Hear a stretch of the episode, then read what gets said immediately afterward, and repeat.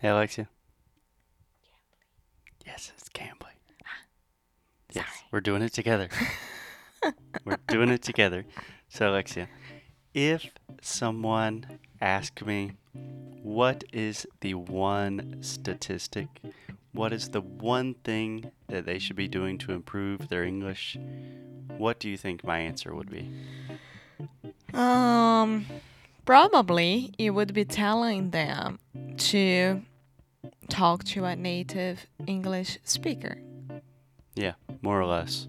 If someone is really trying to improve their English and improve their English fast, the only information that is completely necessary for me is how many conversations are you having? How many hours per week are you talking to a native speaker? Yeah. It's the most important thing, and the easiest way to do that is with our friends and sponsors, Cambly. So, you guys know what Cambly is. It's an amazing platform to talk to native professional teachers from everywhere whenever you want. It's super affordable, it's super awesome. And the best thing is, you can get your first class for free. Just go to cambly.com or download the Cambly app on your phone and then use the promotional code Inglés Nui Cru Podcast. Right? That's right. That's right. So, Cambly.com or download the app and then use the promotional code Inglés Nui Cru Podcast to get your first class for free. Start speaking with native speakers today. Okay, let's get on with the show.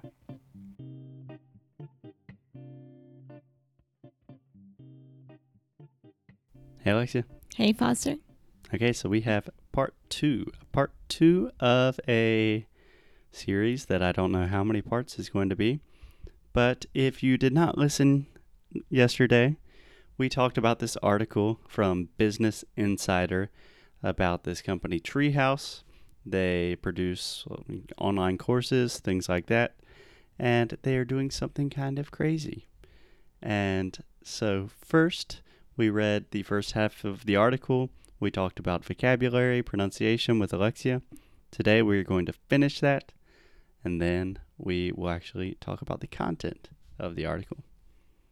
Are you ready to go? Yes, may I continue? You absolutely may. go for it.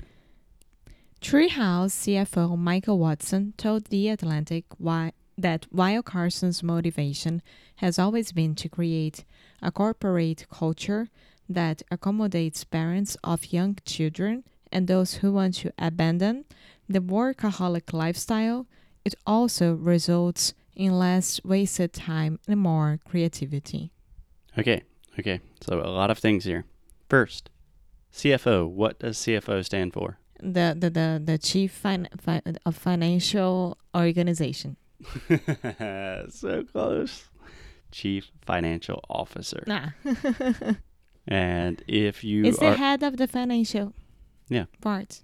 if you're interested in learning more about acronyms, like using letters to represent bigger words and titles, we have a lot of episodes on that. I believe episodes 45 and 46 of English no Rádio, if I'm not mistaken.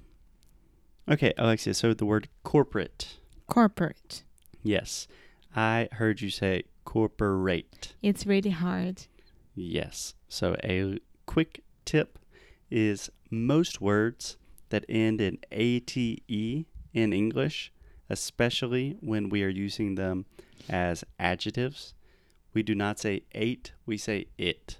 Just like I like it, right? Corporate. Perfect. So just two sounds, corporate. Corporate. Perfect. Perfect. And the last thing I wanted to note, Alexia, can you say the word abandon? Abandon.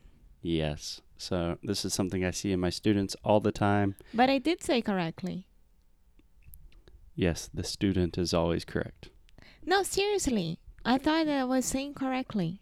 Okay, we can listen to the recording after. I was hearing abandon, don, but it's abandon. Okay, Mm-hmm. cool. Any questions with vocabulary? No. I think a good, a good thing to think about here with vocabulary, the word accommodates.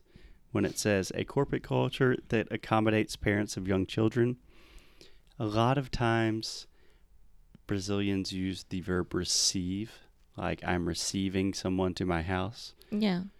Accommodates or hosting is probably a more natural way to say that. Mm-hmm. Okay? Okay. So Cool. next one. I think that when people aren't overworked, the chance for that light bulb bulb light bulb to go off, that epiphany moment is increased. Watson told the Atlantic. Okay. So, Alexia, what I want you to try to do is even if you are not familiar with the word, just give it your first shot and don't stop. So, let's try that paragraph one more time. I think that when people aren't overworked, the chance for that light bulb to go off, that epiphany moment, is increased. Watson told the Atlantic. Awesome. Awesome. So, first of all, do you know what a light bulb is? Of course not. I can show you what a light bulb is right now. A light bulb, it's the actual thing in a to lamp. turn on and turn off. It's the object. It's not the switch, it's the object. It is the light. Hã? É a, a luz em si? Yeah, the actual light. Lâmpada. So it's Is not- it lâmpada? Yeah, That you put it exactly. on and off. A exactly. lâmpada. Light bulb. I didn't know that. So Mhm. I need to buy some light bulbs to my house. Perfect. You would Hmm. not just say, I need to buy some lights, light bulbs. Yeah. So when he is saying the chance for that light bulb to go off, he is just saying metaphorically, like a light is turning on in his head. And do you understand the word epiphany? Mm-hmm. Okay. What do you think it means? You know, you can't say yes to me and not expect me to follow up. Mas eu sei o que é uma epifania. Okay, explain it to me in English. I don't want to. Because I'm gonna say wrong things. Alexia, you are Kobaya, this is your job. No. so give me your best shot. How would you explain what a light bulb moment or an epiphany is in English?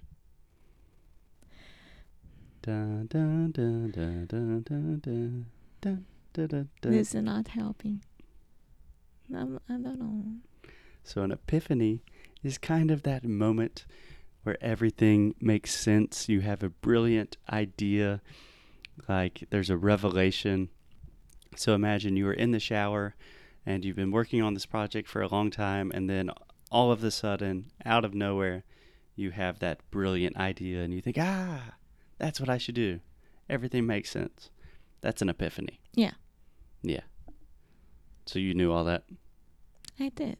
Okay, great. I believe you. I believe you. Cool. Okay, you want to do the next one? Tech companies tend to be more adventurous with the perks they offer because the field for recruiting top engineering and research talent is highly competitive, and exceptional benefits like the paid lunches and subsi- subsid- subsidized oh my god childcare Google offers, for example, give them an edge. Okay, so let's start with subsidized. Subsidized. Okay, so just repeat with me. Sub Sub subsidized. subsidized. Yes, Subsidized. perfect. Do you know what that means? Uh-huh, subsídio. Yeah, but in English? Does- Yeah, it's when when the company pays for it. Like it gives you uh sub subsides. you could say it gives you um, subsidies, but we would normally just say a company subsidizes something. Ah. So it's just when a company Takes or an care of- organization is paying for part of something, Yeah. right? So it takes care of your health, things like that. yeah. Normally, you can use subsidized in a lot of different situations. Like we have subsidized housing in the U.S., in which the government pays for part of your rent. Mm-hmm. right? So it's just an organization or company paying for a part of something. Okay. Okay, Alexia, do you know what the word perks means? Where is it? Yeah. Um it's it's like the the, the things that they offer, like right? Doesn't mean something like. It's so hard. Yeah, it should be hard. Learning a language. it's not, not something Easy. specific. It's what they offer, Yeah. So like the a synonym for perks could be benefits. yeah. Yeah. so perks, we normally use perks directly in relation with companies, and perks are kind of the cool things that a company offers. Like at Google, they have like free lunches and little poofy beanbag chairs and stuff like that. At Inglés no Cru, you can work when you want, wherever you want. You know, it's we don't have healthcare or things like that, but we have we have some perks. And finally, Alexia, can you say the word field? Field. Okay, so I am hearing you say feud, which would be like a feud, like a fight in the Middle Ages. So really try to exaggerate that L sound and say field. Field. Much better. Much better. Because the field. Field yeah, so filled, like if something, is filled with water. yeah, that's the exact same pronunciation as field. Okay. Yeah. Um, and finally, to understand the phrase gives them an edge? Um yeah, like it makes someone think about it better about this job than the other one. Right. It gives them an advantage. Yeah. Exactly. Perfect. Um, could you try to use that in an example? What? The expression gives an edge. English Negro gives an edge for all the employees that wants to work at this company because we don't mind where the people live or anything like that. Live. Live. Live. Yeah. Yeah. That's an okay example because we don't couldn't think of any. have any employees. It's just you and me. Um, so you could say, for example, like Barcelona has an edge because they have Messi, right? Ah, It's like an advantage, something that increases their chances of being positive or winning. okay. Okay?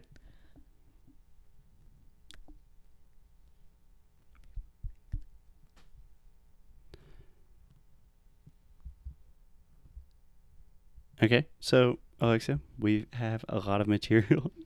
so we will finish the article in this next episode and then we will talk about it. This stuff is hard. It takes a long time, yeah? Yeah, I Yeah. think so. And people can can read the article because I put it on on on, on the- description. Yeah, it's in the show notes. Yeah. So at the end of all of this, we will have just one audio of Alexia reading, one audio of me reading. So you can listen with us. You can train the same vocabulary, pronunciation, and you can speak like a true American businessman or woman. Perfect. Perfect. Okay, we will see you guys soon. Bye. Hey guys, thanks so much for listening to another episode of Inglês no Rádio. If you like what we do, if you want to support the show, here's what you can do. Leave a rating and review on Apple Podcasts or Android, wherever you listen to the podcast. It really helps other people discover the show. And you can sign up for our VIP newsletter. So each time we release new courses, early discounts for Sound School, new worksheets, special discounts, the people on our newsletter are the first to know. So if you are interested in the things we are doing, go to inglesnuecru.com and sign up. And as always, keep up the good fight and lose well. Até já.